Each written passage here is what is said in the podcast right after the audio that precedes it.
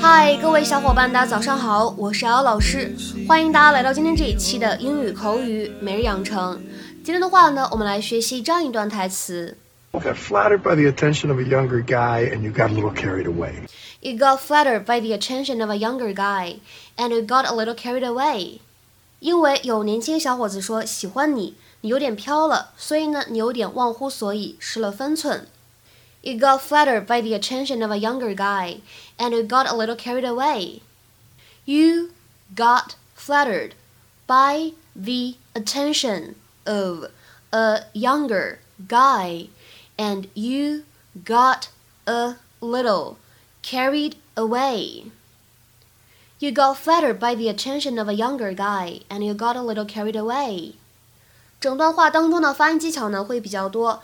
首先，当我们看一下 flattered 这个单词呢，它当中本身就会有一个闪音的处理，那么听起来呢会感觉这个 double t 读的像是的的发音一样，但不完全是啊。flattered，flattered，然后呢前面加上了 got， 这里呢会有一个不完全失去爆破，所以呢 got flattered 我们呢会读成 got flattered，got flattered。再接下来往后面看 the attention 这个当中定冠词呢需要注意，一般呢我们都是需要做重读的，因为呢 attention 是一个元音因素开头的单词，the attention of a 这两个单词出现在一起会有一个连读 of of。再来往后面看 got a 在这里呢可以做连读，如果大家呢是练美式英语，当中这里呢还会出现一个闪音。Gotta gotta。再来往后面看，little 这个当中呢，double t 它也有一个 flap t，也有一个闪音的处理，听起来感觉像是的，但是呢又有一种弹舌头的感觉。little，little，末尾位置的两个单词 carried away，这里呢可以做连读，会变成 carried away，carried away。 You okay? I'm fine. I will be fine. Because you know Claire gets stressed out. That stuff she said out there. Was all true. Yeah. I don't know what I was thinking with him. I feel like such a fool. You got flattered by the attention of a younger guy and you got a little carried away. So what? It's not that. It's I divorced you because I was looking for something else. I haven't found it. But when I come back here, I feel like I have to prove something. Like people are looking at me saying, You broke up the family. What do you have to show for it? You did the right thing. We were stalled. I didn't have the guts to end it. That's because you're a decent man. And that doesn't make it any easier. I just don't want to be thought of as crazy Nana. That's not really who I am. I think, more than anything else, my real problem is her. Huh? No, David! So maybe it isn't about me? Or me. I told you it's about me. I got Gloria.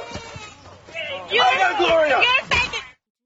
在今天节目当中呢，我们重点来学习两个表达，第一个呢叫做 get flattered，第二个呢叫做 get carried away。我们呢先来学习第一个，在英语当中呢，flatter，f l a t t e r 这个单词呢，它作为动词使用的时候，表示的是奉承、谄媚，用不太真诚的方式夸赞别人。比如说，看一个例子。I knew he was only flattering me because he wanted to borrow some money. 我知道他只是奉承我而已，因为他想从我这里借点钱。I knew he was only flattering me because he wanted to borrow some money. 那么，如果我们在这个 flatter 它后面呢加上 ed，你可以把这个单词 flattered 理解成为形容词，或者呢把它理解成为 flatter 的过去分词形式都是可以的。指的是什么意思呢？指的是因为别人的关注。爱慕而感觉到开心，feeling pleased that someone notices and admires you。比如说，一起来看一下下面这三个例句。Number one, I'm flattered that you will ask me out。你愿意约我出去，我真的受宠若惊。 I am flattered that you would ask me out. Number two, we are flattered and honored to receive this award. 拿到这个奖，我们真的是受宠若惊，倍感荣幸。 We are flattered and honored to receive this award. 再比如说第三个例子，Number three，she was flattered by his attention. 他的关注让她格外开心。She was flattered by his attention. 那么另外一个表达 get carried away，在英语当中应该如何来理解呢？其实呢，在这里我们动词短语的开头 get 也可以换成是 be 动词，在英文当中 be carried away 或者 get carried away 指的是兴奋的情绪失控、不知所措、有一些忘乎所以这样的含义。To get very excited or lose control of your feelings。下面呢，我们来看一下这样的几个例子，感受一下这样的短语使用。首先，第一个，I got the first prize in the competition. I'm afraid I got a little bit carried away.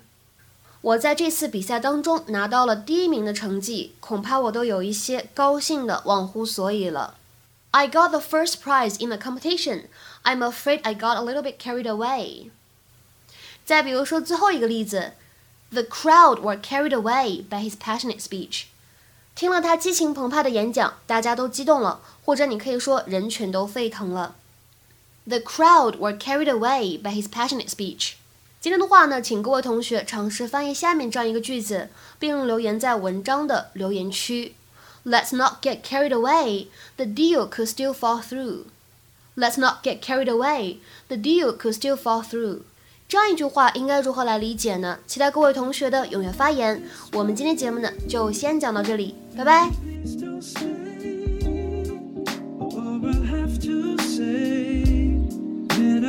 Or